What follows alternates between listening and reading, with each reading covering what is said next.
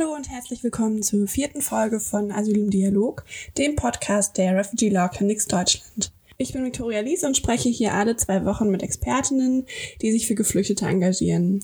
Dabei ist es mir vor allem wichtig, über das Asylrecht aufzuklären und auch auf Missstände hinzuweisen. Heute geht es um eine Akteurin, die man in ihrem Einfluss neben dem Staat nicht unterschätzen darf, die evangelische Kirche. Die Kirche ruft oft zur Unterstützung von Schutzsuchenden auf. Die Kirche hat nun gemeinsam mit Sea-Watch auch eine eigene Rettungsmission auf die Beine gestellt, um Geflüchtete im Mittelmeer zu retten. Die Sea-Watch 4. Die Kirche kann durch Kirchenasyl Menschen auch Schutz gewähren. Wie sich das entwickelt hat, wie das überhaupt geht, ohne gesetzliche Regelungen und was Horst Seehofer eigentlich davon hält, das erfahrt ihr in der nächsten halben Stunde. Ich spreche heute mit Dietlind Jochims. Sie ist schon seit vielen Jahren Pastorin und seit 2014 Flüchtlingsbeauftragte der Evangelischen Nordkirche und zudem auch Vorsitzende der Bundesarbeitsgemeinschaft Asyl in der Kirche. Schön, dass wir heute sprechen können. Ähm, wie bist du denn überhaupt zu der Richtung Kirchenasyl gekommen? Ich war als Pastorin ja ganz lange Gemeindepastorin, zwischendurch auch mal in der Notfallseelsorge und bin tatsächlich als Gemeindepastorin, ich glaube, irgendwann Anfang der 2000er Jahre das erste Mal angesprochen worden von einer Beratungsstelle, ob wir uns in der Gemeinde vorstellen könnten, eine junge Frau mit zwei kleinen Kindern vor der Abschiebung zu schützen. Das war für mich völliges Neuland. Ich habe dann mit dem Kirchengemeinderat mich zusammengesetzt und beraten. Wir haben das schließlich gemacht. Und so habe ich dann in meiner Gemeindezeit mehrere Kirchenasyle als Pastorin mitbegleitet und habe mich dann 2014 auf die frei werdende Stelle der Flüchtlingsbeauftragten beworben und das dann halt jetzt in anderer Funktion und aus einem anderen Blickwinkel noch weitergemacht. Und die Ökumenische Bundesarbeitsgemeinschaft Asyl in der Kirche, die kam praktisch mit diesem Flüchtlingsbeauftragtenjob. Meine Vorgängerin hatte schon beide Funktionen und dann habe ich das so übernommen und ähm, das verbindet sich ja auch gut in der Arbeit, ähm, in der Begleitung von Geflüchteten. Genau, diese Bundesarbeitsgemeinschaft, die verbindet dann quasi die ganzen Gemeinden, die sich ähm, im Kirchenasyl engagieren oder was macht die genau? Die Bundesarbeitsgemeinschaft ist sowas wie der organisatorische Zusammenschluss von all den regionalen Netzwerken, die es in unterschiedlichen Landeskirchen oder Bistümern oder Bundesländern gibt, die dann wiederum eher den Draht zu, zu den Kirchengemeinden in den jeweiligen regionalen Kontexten haben. Und so ein bisschen ähm, sind wir dann der kleine Bundespunkt oben auf vielen regionalen und dezentralen Netzwerkpunkten. Und das ist manchmal ganz gut, um sich, oder ist eigentlich immer ganz gut, um sich abzustimmen, um Strategien zu beraten, um Dinge zu veröffentlichen, um Anfragen zu starten und um einfach eine zentrale Stelle zu haben, wo Dinge zusammenlaufen und dann auch wieder weiter verbreitet werden können. Okay.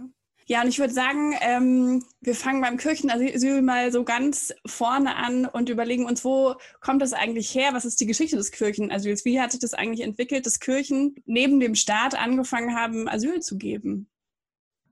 Ähm, Kirchen können ja nicht wirklich Asyl geben im Sinne von ein Bleiberecht verleihen oder einen ja. Ähm, Status jemandem geben. Aber Kirchen, wie übrigens auch alle anderen religiösen Räume, das ist gar nicht spezifisch christliches, sind immer auch Schutzräume gewesen. Das kennt eigentlich jede Religion, dass die Orte, an denen man zum Gebet zusammengekommen ist, auch immer Orte waren, wo Menschen Zuflucht gefunden haben. Mhm. Und das hieß nicht überall Kirchenasyl, aber so was wie der Gedanke von Asyl, also das, was nicht preisgebbar ist, das, was nicht dran zu geben ist, ähm, das gibt es in der römischen Zeit, das gibt es in der jüdischen Religion, das gibt es überall da, weil religiöse Räume immer Schutzräume gewesen sind.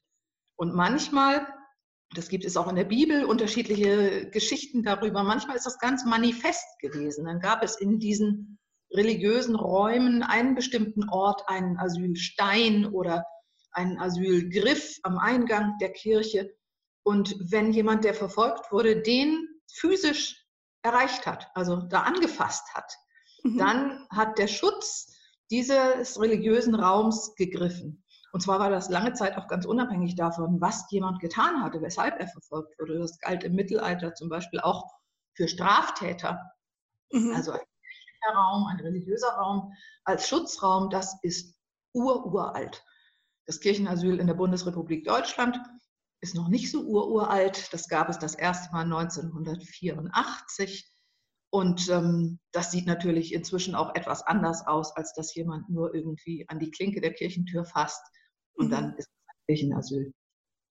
Okay, und wie du ja schon gesagt hast, ist es ja nicht so, dass die Kirche ein Bleiberecht geben kann. Und dazu kommt ja auch, dass das Kirchenasyl auch gar nicht gesetzlich geregelt ist, sondern dass eigentlich vor allem so ein, wie so eine Art, ist es Gewohnheitsrecht eigentlich, dass es quasi so vom Staat geduldet wird, dass Leute in diesen Schutzräumen auch sicher sind? Um, ähm, es gibt bei uns in der Bundesrepublik Deutschland eine grundsätzliche Toleranz staatlicherseits für das Kirchenasyl, aber vielleicht auch dadurch, dass das Kirchenasyl eben kein Gesetz und sich in keiner Verordnung wiederfindet und keine Verwaltungsvorschrift dazu es gibt, ist das immer so ein bisschen labil und auch fragil. Was umfasst denn das eigentlich? Wann toleriert der Staat Kirchenasyl? Wann wehrt er sich dagegen? Und im, im Grunde genommen ist es eine kirchliche Bitte an den Staat, eine Entscheidung in einem individuellen Fall doch bitte nochmal zu überdenken. Weil mhm. manchmal dieser Entscheidung wirklich behördliche Versäumnisse zugrunde liegen. Und viel öfter ist aber eine, eine Bitte um eine Ermessensentscheidung ist. Kirche kann, das habe ich schon gesagt, keinen Aufenthaltsstatus vergeben, das kann nur der Staat. Und das Kirchenasyl bewegt sich so ein bisschen auf einer Grenze. Es ist nicht ausdrücklich erlaubt, es ist auch nicht ausdrücklich verboten. Und ich denke aber, es ist in Einzelfällen als sogenannte Ultima Ratio geboten, um Menschenrechten zur Geltung zu verhelfen. Okay, das heißt, es basiert eigentlich nur auf Absprachen, es ist alles sehr informell. Und woher weiß dann eine Gemeinde, was für Voraussetzungen Kirchenasyl hat? Also Genau, es ist was quasi, was du dann auch vermittelst als Flüchtlingsbeauftragte oder das ist ja nicht bekannt gegeben in einem Gesetz oder so. Genau, auch hier gibt es keine formal definierten Voraussetzungen, aber es gibt so ein paar Merksätze, die man immer eine, einer Gemeinde, die überlegt, machen wir das oder machen wir das nicht, mitgeben kann. Und da kommt es nochmal sehr auf die Beratungsstrukturen an, auf die regionalen Netzwerke, auf gute Anwälte und Anwältinnen, auf diskussionsbreite Kirchenvorstände. Und ich finde immer, es gibt zwei Hauptaspekte, die man überlegen muss. Das eine ist, gibt es in diesem Fall eine besondere humanitäre Härte? Es gibt ja viele Abschiebungen, aber nicht jede rechtfertigt ein Kirchenasyl. Und dann ist immer die Frage, wie definiert man das denn? Eine besondere humanitäre Härte. Da geht es, wie gesagt, um die Gewissensentscheidung. Und ähm, die will aber auch gut informiert und gut beraten beschlossen werden. Mhm. Und zweitens muss man natürlich überlegen, wohin es denn gehen soll. Was will man erreichen? Welche Perspektiven gibt es denn nach einem Kirchenasyl? Und es gibt ganz praktische Fragen. Haben wir genug Unterstützerinnen? Wer trägt unsere Entscheidung mit? Haben wir geeignete Räume? Wie organisieren wir die Versorgung? Gibt es besonderen Bedarf, Krankheiten und so weiter? Wer spricht mit den Schulen am Ort, wenn Kinder dabei sind? Das weiß natürlich keine Kirchengemeinde so aus der hohlen Hand. Und deswegen ist es so wichtig, dass es gute Berater und Beraterinnen gibt, dass es gute Informationen gibt, dass das eine, eine kluge Entscheidung ist, die sich meines Wissens nach keine Kirchengemeinde leicht macht. Das sind lange und intensive Diskussionen für und wider, die da getroffen werden. Genau. Weil es ist ja auch so, dass es ja nicht ausreicht, wenn die Gemeinde nur einen Raum stellt, wo die Person Unterschlupf findet, sondern es ist dann ja auch so, dass in dieser Zeit des Kirchenasyls die Gemeinde auch die kompletten Leistungen trägt. Also das Asylbewerberleistungen werden ja der Person dann nicht mehr gezahlt, richtig? Richtig. Grundsätzlich sind Menschen im Kirchenasyl ausgeschlossen von staatlichen Leistungen. Es gibt vereinzelt ähm, Städte oder Kommunen, wo sie noch so eine Basisgesundheitsversorgung in Anspruch nehmen können. Aber im Allgemeinen ist die Gemeinde verantwortlich für die komplette vollständige Versorgung. Das passiert dann meist aus Spenden und Kollekten. Und es gibt ganz oft, das ist wunderbar und ganz, ganz schön zu sehen, eine ganz große Hilfsbereitschaft und Unterstützung in Kirchengemeinde und vor Ort. Die betrifft das Materielle, aber das ist ja nicht das Einzige, was man den Menschen geben muss. Das betrifft auch die Begleitung des Gesprächs, das betrifft Gespräche, das betrifft Beratung. Ähm, das ist oft eine sehr solidarische Aktion, die weit über den Kirchengemeinderat hinausreicht, der die Entscheidung trifft. Mhm. Und wie kann man sich dann so den Ablauf eines Kirchenasyls vorstellen? Also eine Person, die ja kurz vor einer Abschiebung steht, die Asyl benötigt, tritt quasi mit einer, mit einer Gemeinde in Kontakt, hat vielleicht dadurch, dass sie dort in einer Unterkunft lebt oder so, schon generell Kontakt ähm, geknüpft und fragt dann an, ob es möglich ist, ins Kirchenasyl zu kommen. Wie geht es dann weiter? Das stimmt. Manchmal sind es die Geflüchteten selber, die bei Kirchengemeinden um Kirchenasyl bitten. Ganz oft sind es aber auch entweder Unterstützende, die die Geschichte dieser Geflüchteten schon kennen und die Kirchengemeinde bitten. Manchmal sind es Anwälte und Anwältinnen, die sagen, wir haben hier eine Situation, wo es überhaupt nicht weitergeht. Ähm, diese Person, diese Familie braucht aber Schutz, könnt ihr uns helfen, diese Zeit zu gewinnen. Manchmal sind es behandelnde Ärzte oder Ärztinnen, Lehrer, Lehrerinnen von den Schulen, wo die Kinder zur Schule gehen.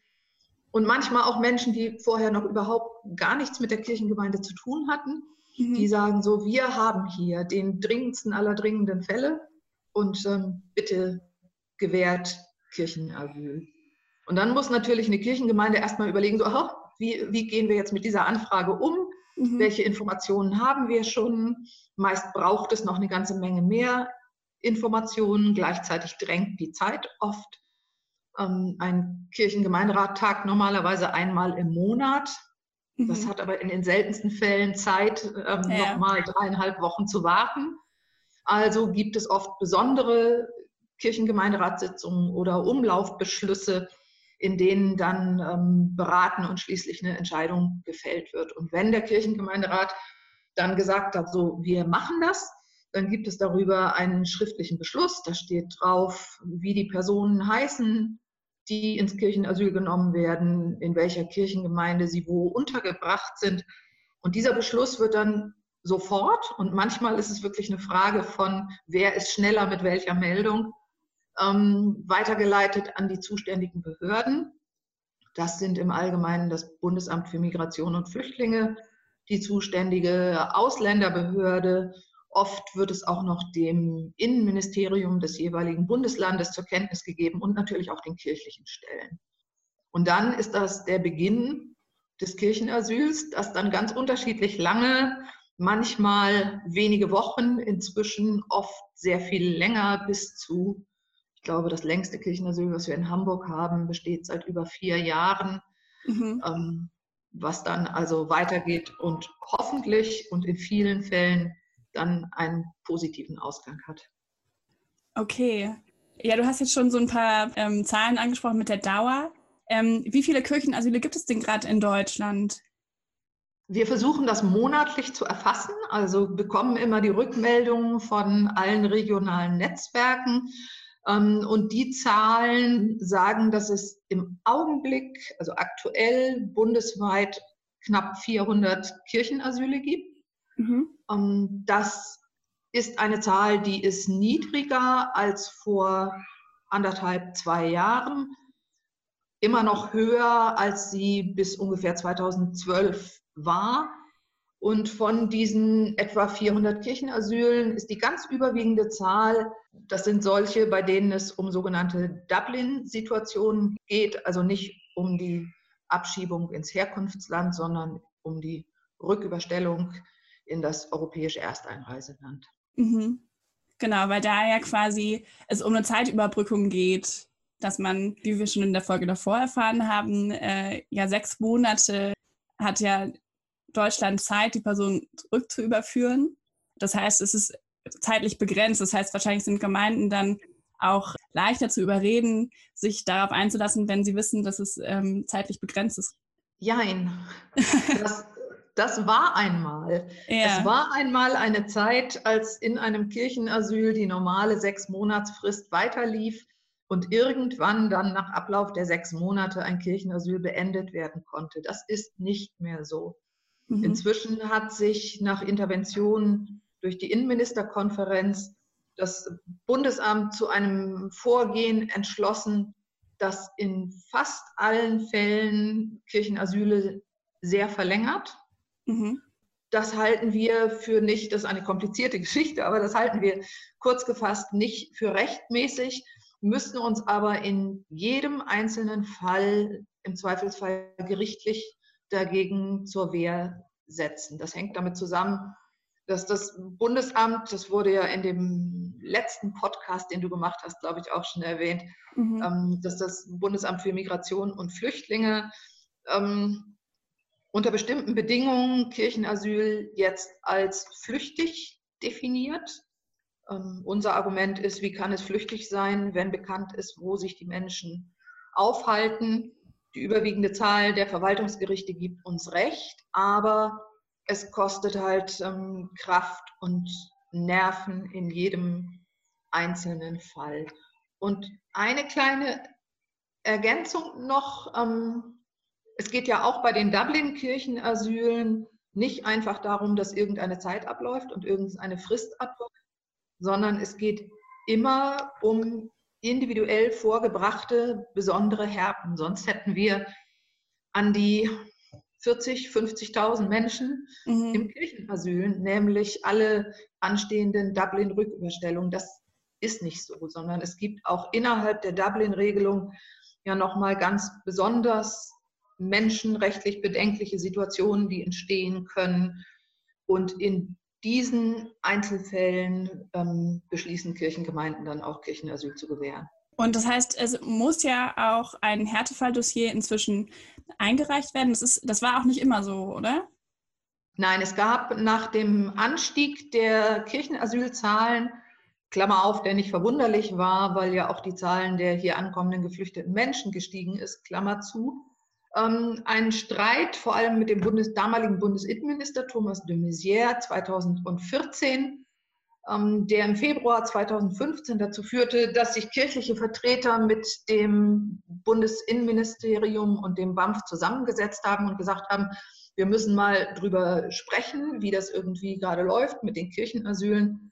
Und damals hatte man sich geeinigt auf einen Kommunikationsweg, bei dem die Gemeinden dem Bundesamt nochmal schildern konnten, welche besondere Härte steht denn ihrer Meinung nach hinter diesem Kirchenasyl konnten, nicht mussten. Also es gab 2015 keine Dossierpflicht. Es gab die Möglichkeit, ähm, die angenommenen Härten nochmal zu schildern. Und dieses Verfahren wurde dann äh, ein bisschen formalisiert. Es gab kirchlich klar benannte Ansprechpersonen und beim Bundesamt eine benannte Stelle, wo man das ähm, hinschreiben konnte. Und das lief eigentlich das erste Jahr ziemlich gut. Mhm. Ähm, das Bundesamt hatte viel zu tun und ist gar nicht überall zu inhaltlichen Entscheidungen gekommen. Aber da, wo sie sich inhaltlich mit den Härtefalldossiers auseinandergesetzt haben, da haben sie in 80 Prozent der Fälle gesagt, ja stimmt. Hier sehen wir auch einen Härtefall, hier üben wir das sogenannte Selbsteintrittsrecht aus. Das war 2015, 16. Wir sind dann irgendwann in den Jahren danach dazu gekommen, dass beim Bundesamt andere Menschen zuständig wurden für die Beurteilung dieser Härtefalldossiers und dass die Zahl der anerkannten Härten dramatisch gesunken ist. Also 2015, 16 lag sie bei etwa 80 Prozent, dann lag sie 2017 ungefähr bei 40 Prozent und 2018 in der ersten Jahreshälfte bei ungefähr 20 Prozent. Und immer noch war dem Bundesamt und den Innenministerien aber die Zahl der Kirchenasyle zu hoch. Mhm. Und ähm, dann haben sie auf Betreiben der Innenministerkonferenz die Regeln in Anführungszeichen einseitig derartig verschärft, dass wir jetzt erstens in einer Situation sind, wo ungefähr 1, irgendwas Prozent der eingereichten Härtefälle noch anerkannt werden, von 80 auf 1. Mhm. Ähm, und bei Ablehnung des Härtefalldossiers, wenn dann das Kirchenasyl nicht schnell aufgelöst wird, das Bundesamt sagt, so, ab jetzt betrachten wir dieses Kirchenasyl als flüchtig und verlängern die Überstellungsfrist um ein Jahr auf 18 Monate. Das ist eine Situation, in der jedes Kirchenasyl richtig gute juristische Beratung braucht, in dem es überhaupt nicht mehr darum gehen kann, irgendeine Zeit noch nur abzusitzen, sondern in dem wirklich ähm, zermürbende Auseinandersetzungen und Rechtsstreitigkeiten und so weiter damit verbunden sind, die es so bis 2018 nicht gab. Und das entmutigt auch manche Gemeinde, die sagt, wir wissen, wir sind ja grundsätzlich bereit, aber wir wissen gar nicht, wie wir uns dieser Situation und natürlich einer, einer auch veränderten Akzeptanz insgesamt für den Einsatz für Geflüchtete, wie wir uns dem stellen sollen. Wir brauchen da mehr Unterstützung, wir brauchen da mehr Hilfe, wir brauchen mehr Ressourcen. Und viele sagen immer noch, wir machen es, aber sind dann halt länger belegt mit den einzelnen Kirchenasylen. Und manche sagen aber auch, das ist uns jetzt zu viel und werden da etwas zaghafter. Mhm. Wurdet ihr denn in diesen ganzen Überlegungen, die die Bundesinnenministerkonferenz, die sie betrieben haben, wurdet ihr da beteiligt? Konntet ihr da quasi ähm, ja auch was dazu sagen oder haben die das einfach so über eure Köpfe hinweg entschieden?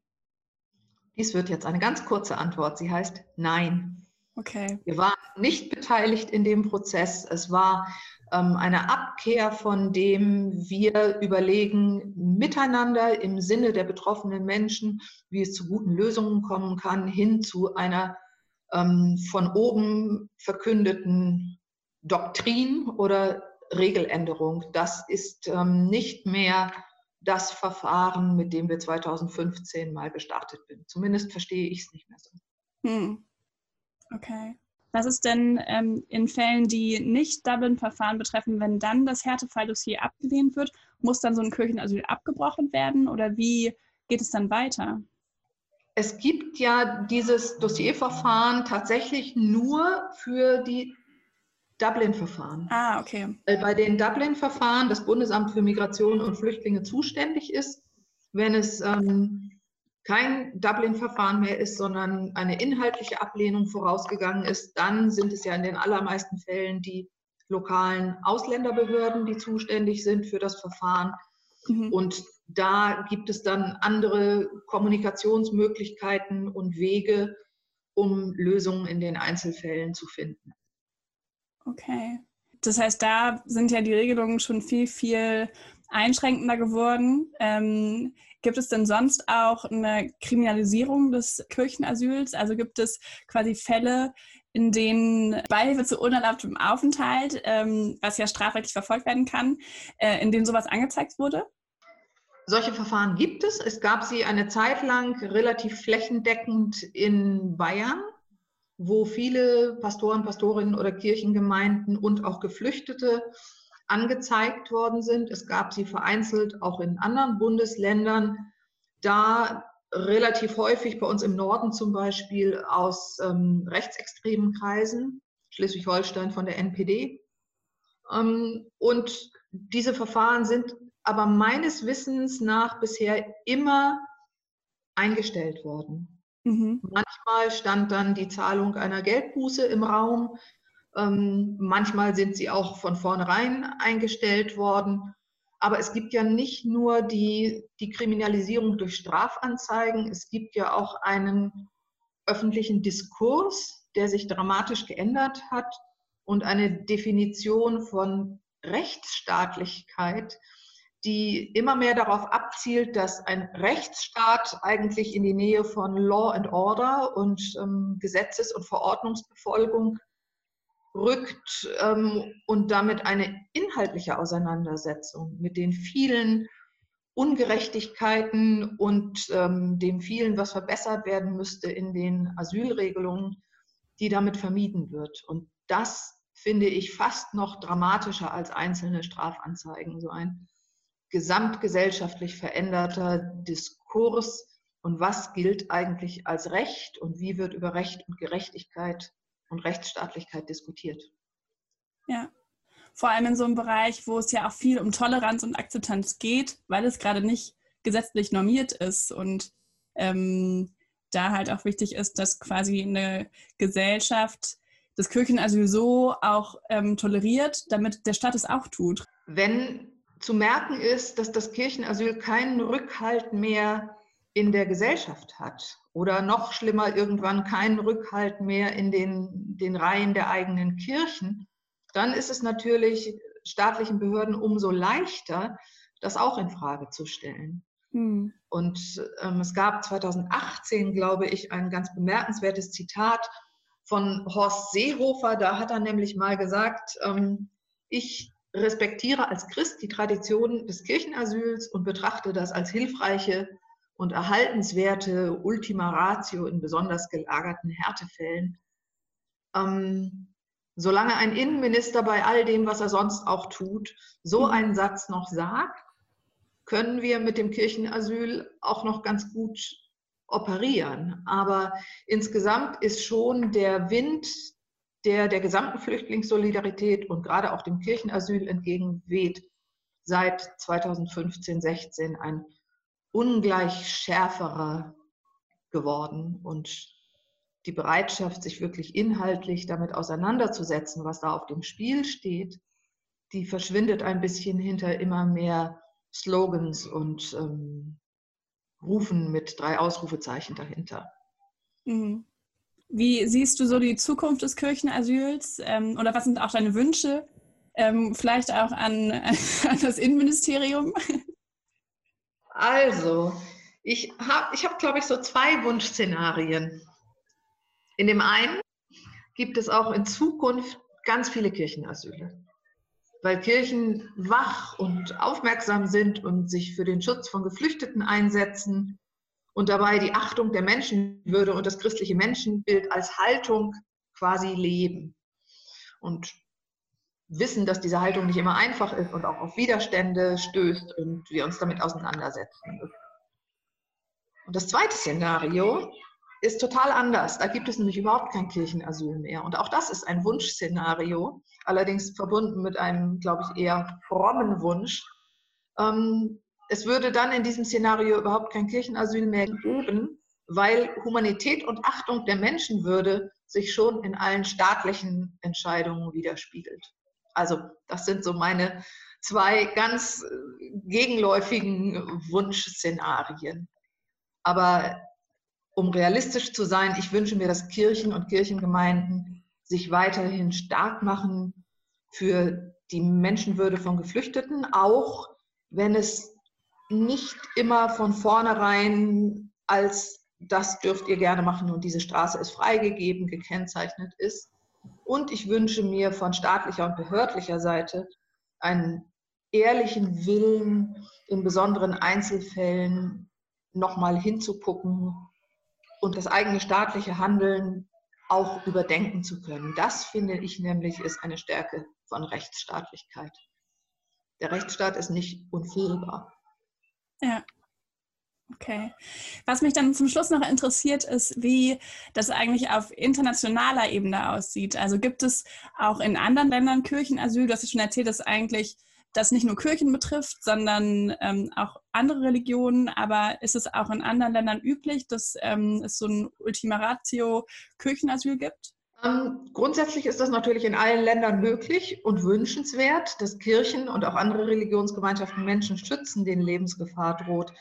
Ähm, die Frage ist immer, wie wird es denn von den unterschiedlichen Behörden, staatlichen Organen und Regierungen ähm, akzeptiert oder eben auch nicht akzeptiert?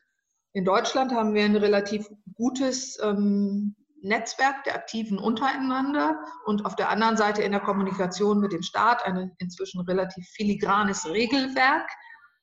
Und in anderen Ländern reagieren staatliche Behörden durchaus manchmal anders und nicht überall wird der Schutzraum Kirche zumindest grundsätzlich geachtet. Aber es gibt tatsächlich diesen Schutzraum Kirche auch in anderen Ländern. Es gibt die Sanctuary-Bewegung in den USA, die ist ein gutes Beispiel.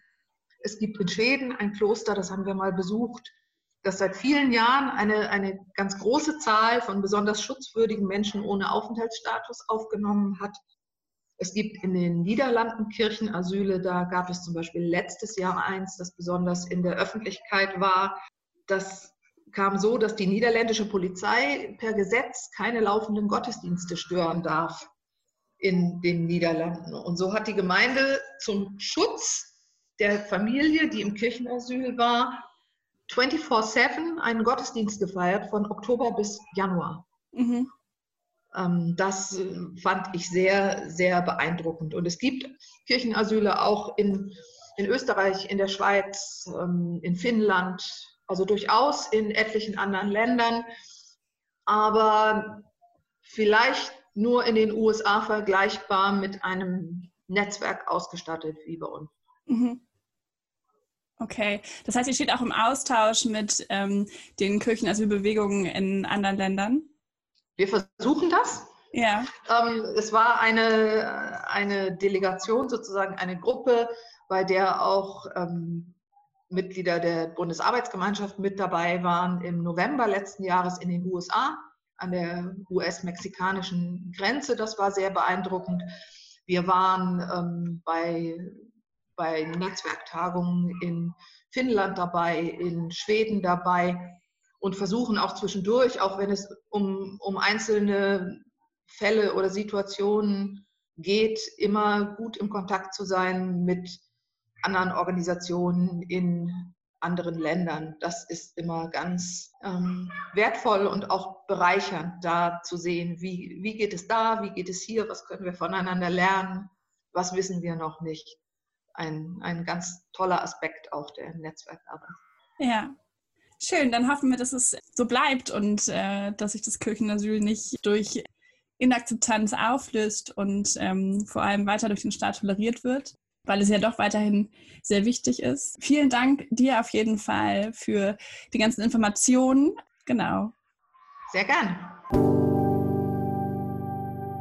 Das war die vierte Folge von Asyl im Dialog mit Dietlin Jochims.